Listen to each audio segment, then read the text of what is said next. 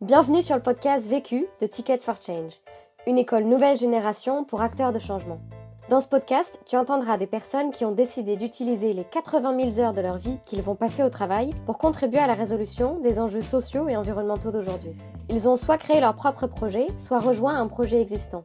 Leur point commun à tous, ils construisent une carrière qui a du sens et de l'impact et ils te donnent leurs meilleurs conseils suite aux succès et aux galères qu'ils ont vécus sur des questions bien précises. Vécu est devenu le premier podcast collaboratif fait par et pour des acteurs de changement. Depuis janvier 2019, nous formons des personnes à la réalisation des épisodes que tu vas entendre, pour faciliter le partage d'expériences entre acteurs de changement à grande échelle. Cet épisode a par exemple été réalisé par Antonella, facilitatrice de développement personnel via son projet DEFCO, elle anime des ateliers collectifs de développement personnel en se basant sur des supports inspirants. Et si tu apprécies ce podcast et que tu as envie de nous soutenir, tu peux nous laisser un commentaire 5 étoiles sur Apple Podcast. Ça permettra à d'autres de découvrir Vécu. On se retrouve jeudi prochain. En attendant, bonne écoute. Je n'ai qu'une question à vous poser. C'est quoi la question? C'est quoi le problème? Vécu À chaque galère, des apprentissages. Vécu, des retours d'expérience pour gagner du temps et de l'énergie. Je m'appelle Solène Aymon et je suis responsable du développement de la communauté chez Make Sense. Make Sense rassemble à la fois des citoyens, des entrepreneurs sociaux, des entreprises ou des organisations qui souhaitent s'engager pour construire une société qui soit plus inclusive et durable. Et donc tous ces acteurs s'engagent sur des sujets de société, des enjeux, que ce soit le climat, les déchets, euh, la santé ou encore la mode éthique et notamment auprès de solutions locales qui sont portées par des entrepreneurs sociaux ou des associations. Chez Make Sense, on croit vraiment à la collaboration de ces différents acteurs, à la fois pour apprendre les uns des autres, mais aussi pour aller plus loin dans les engagements nécessaires euh, au regard des enjeux euh, qu'on affronte aujourd'hui qui sont de plus en plus pressants. Donc c'est une vraie approche systémique. Moi, mon rôle donc, se concentre sur une cible en particulier, qui est celle des citoyens, et consiste à développer la communauté de bénévoles qui eux-mêmes soutiennent des solutions locales. Make Sense existe depuis 2011. En 7 ans, c'est 80 000 personnes engagées et plus de 2000 projets soutenus. Et notre mode d'action principal dans la communauté, c'est l'organisation d'événements pour sensibiliser aux enjeux et présenter les solutions locales qui existent en utilisant l'intelligence collective euh, tout le temps. Donc, ce qu'on fait, c'est du capacity building, c'est du renforcement des capacités, et on offre des formations qui sont gratuites euh, à n'importe qui qui souhaite engager autour de soi sur des sujets qui lui sont euh, importants. Mon rôle là-dedans, c'est de faire en sorte que ce soit le plus facile et le plus sympathique possible. La question. La question à laquelle je vais répondre dans ce podcast est comment faire grandir sa communauté sans perdre son ADN et sans s'épuiser? Le vécu. Sense a démarré en 2011 avec un tour en Asie initié par euh, Christian, un des cofondateurs, à la rencontre d'entrepreneurs sociaux. Il a très rapidement fait le récit euh, en ligne et à chaque étape euh, de son voyage, il organisait un atelier pour aider un entrepreneur. Et c'est là que notre premier format d'activité phare est né, à savoir le Hold Up. La spécificité vraiment de Make c'est d'être une communauté qu'on peut appeler hors ligne, où les gens vraiment se rencontrent dans la vraie vie. Donc la communauté est née de façon super organique. On utilisait Facebook pour lancer euh, des groupes locaux et rassembler toutes les personnes. Il y avait plein de personnes qui ont voulu euh, lancer dans leur ville Make Sense et sans trop d'efforts de communication et de marketing, on s'est retrouvé à avoir des groupes locaux partout dans le monde. Alors moi j'ai rejoint l'équipe en 2015 et quand j'ai rejoint le projet, il y avait plein de discussions au sein de la communauté, plein d'échanges. C'est vraiment une communauté euh, super dynamique avec euh, de très beaux parcours de personnes euh, qui osaient de plus en plus engager autour d'elles sur des sujets qui leur étaient importants. Et au-delà des histoires, en fait, on constatait aussi toujours l'impact sur les individus on commençait aussi à essayer de le mesurer tant que possible. L'impact de Make Sense, c'est à la fois sur la compréhension des enjeux et la complexité, mais aussi évidemment des solutions qui existent pour y répondre en local, et aussi un impact sur les individus en tant que tels, sur les compétences qu'on développe, sur la confiance en soi, plein de compétences qui aujourd'hui sont essentielles pour la transformation euh, du marché du travail. Puis en 2016-2017, on atteint un plateau. On se rend compte que l'activité ne diminue pas, mais elle augmente pas pour autant, et on a du mal à maintenir les activités euh, dans les groupes locaux. Ça se lance, ça se remeurt, on, sent qu'il n'y a pas forcément un suivi régulier et qu'on n'arrive pas à maintenir ce niveau d'activité. Une des raisons, ça va être bah, le turnover des bénévoles, tout simplement. Euh, la spécificité de Make Sense, c'est d'être ouverte, donc tu viens, tu pars quand tu veux, il n'y a pas d'engagement sur la durée. Euh, on fait aussi avec des bouts de ficelle tant que possible, avec les moyens du bord. Alors certes, on a des sponsors qui nous permettent de faire des projets ambitieux et qui prouvent le potentiel euh, d'engagement de notre communauté. Je pense notamment à Waynac, qui était un documentaire qu'on a co-construit avec euh, la communauté pour présenter des solutions autour de la crise des réfugiés. Mais on n'a pas un modèle économique vraiment stable autour de tout ça et on observe vraiment une perte de confiance dans le modèle au sein de l'organisation. Donc 2018, situation pas forcément très simple, on croit toujours à l'impact euh, que l'on a et au potentiel à grande échelle. Et surtout à ce moment-là, je crois qu'on comprend encore mieux l'ampleur des enjeux, notamment liés au dérèglement climatique auquel on fait face. Donc on se questionne beaucoup dans l'équipe. Alors on est tous déjà bien sensibilisés, mais on comprend que le phénomène s'accélère. Et la question qu'on se pose du coup, c'est quel est le rôle de Make Sense là-dedans? On continue de s'informer, on lit différentes études et euh, on découvre ces études qui parlent d'un changement systémique dès lors qu'une certaine frange de la population est engagée. Et en fait, ça, c'est possible pour nous avec Make Sense grâce à notre modèle de communauté. Donc on s'aligne et on se dit, OK, en 2030, notre ambition, c'est que 10% des jeunes s'engagent sur des sujets de société à travers Make Sense.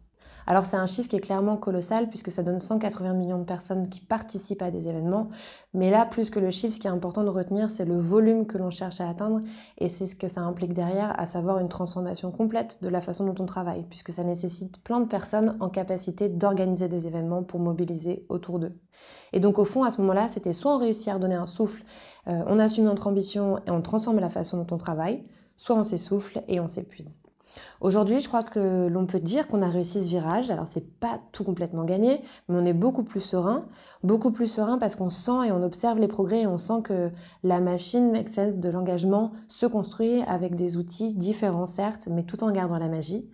Et euh, c'est en retournant à chaque fois sur le terrain qu'on observe les différents parcours, euh, les découvertes qui sont faites, qu'on voit les sourires et la confiance qui naît à la fois dans les personnes vis-à-vis d'elles-mêmes, mais aussi vis à -vis des personnes qui les entourent. Et aujourd'hui, en septembre 2019, on est à 15 événements par semaine à Paris, contre 2 événements par semaine il y a tout juste un an. Premier apprentissage. Le premier apprentissage que j'en ai tiré est de toujours se concentrer sur l'activité de ma communauté. Alors, une fois qu'on a lancé sa communauté, je sais qu'on a tendance à se concentrer sur euh, plein d'autres sujets, comme par exemple comment former plein de personnes en même temps, euh, quel partenariat est-ce que je peux faire pour recruter plus de monde. Alors toutes ces questions, elles sont valides, voire même essentielles, mais si et seulement si l'activité principale est bien guidée. Autrement, en fait, ce qui se passe, c'est qu'on ouvre les vannes, euh, on reçoit plein d'intérêts de personnes qui veulent rejoindre la communauté et on ne sait pas forcément comment bien traiter la demande. Parce que ça, ça nécessite forcément du suivi et de la formation de qualité pour euh, les nouveaux bénévoles. Et du coup, euh, mon apprentissage, c'est vraiment d'en revenir à la question principale. Qu'est-ce qu'on fait dans ma communauté? Est-ce qu'on fait des ronds, des carrés, des triangles? Euh, Qu'est-ce qu'on fait vraiment? Comment on le fait? Moi, je sais faire, c'est certain. Mais ce qu'il faut, c'est surtout s'assurer euh, que la personne qui va vouloir intégrer Make et rejoindre Make puisse le faire sans forcément entrer en contact avec un salarié ou un bénévole hyper aguerri. Donc pour ça, ça nécessite de décortiquer la recette d'un événement pour que tout le monde puisse être en mesure de le faire. Il faut pour ça clairement bien définir l'objectif de l'événement et sa fonction, à quoi ça sert, qu'est-ce qu'on cherche à obtenir à la fin en termes de résultats, de choses qui en ressortent et aussi d'expérience euh, pour les participants et pour les organisateurs. Et l'objectif, c'est clairement de concevoir des expériences qui soient motivantes et enrichissantes. Donc il y a un an, quand on a commencé à réfléchir euh, à notre ambition des 10%, on s'est demandé si vraiment on était capable de générer autant d'événements, à la fois en termes de qualité et de suivi, d'un coup.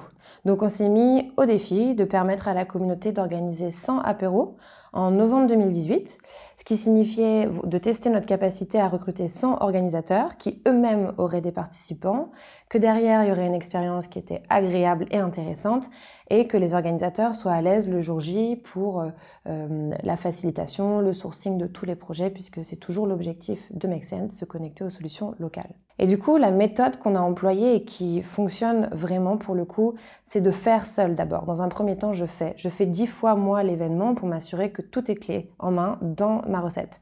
Euh, c'est donc une checklist finalement des étapes, que ce soit l'accueil, qu'est-ce que je fais de mes participants au début, comment en amont je, je communique sur mon événement, quelle technique de facilitation je vais utiliser, quel type de prise de notes je vais pouvoir faire.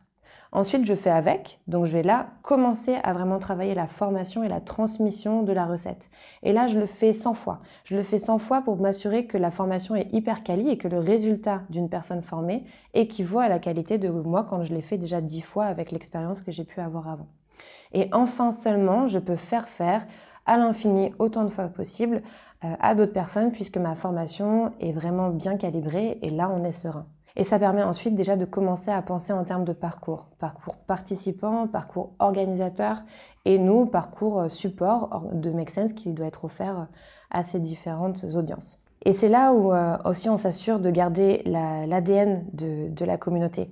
C'est en y mettant des petits ingrédients dans la structure de l'événement qu'on garde l'esprit de la communauté. En l'occurrence, là pour Make Sense, c'est des événements de taille réduite avec euh, des accueils chaleureux où on t'apprend en formation aussi euh, à être à l'aise et à, connecter les personnes entre elles, avec des petites techniques de facilitation qui vont faire que tu t'appropries ces sujets, ces façons-là et, et que ça mette les personnes à l'aise. Et on commence là à travailler travailler sur la posture et donc sur l'impact euh, principal sur les organisateurs.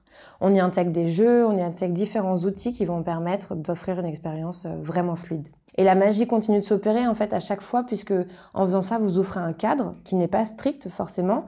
Au début, ça aide quand on ne sait pas forcément comment le faire, mais après, ce cadre, il peut évoluer et les membres de la communauté peuvent complètement innover et changer la façon de, d'organiser l'événement en y ajoutant différents types d'ingrédients en plus ou en moins.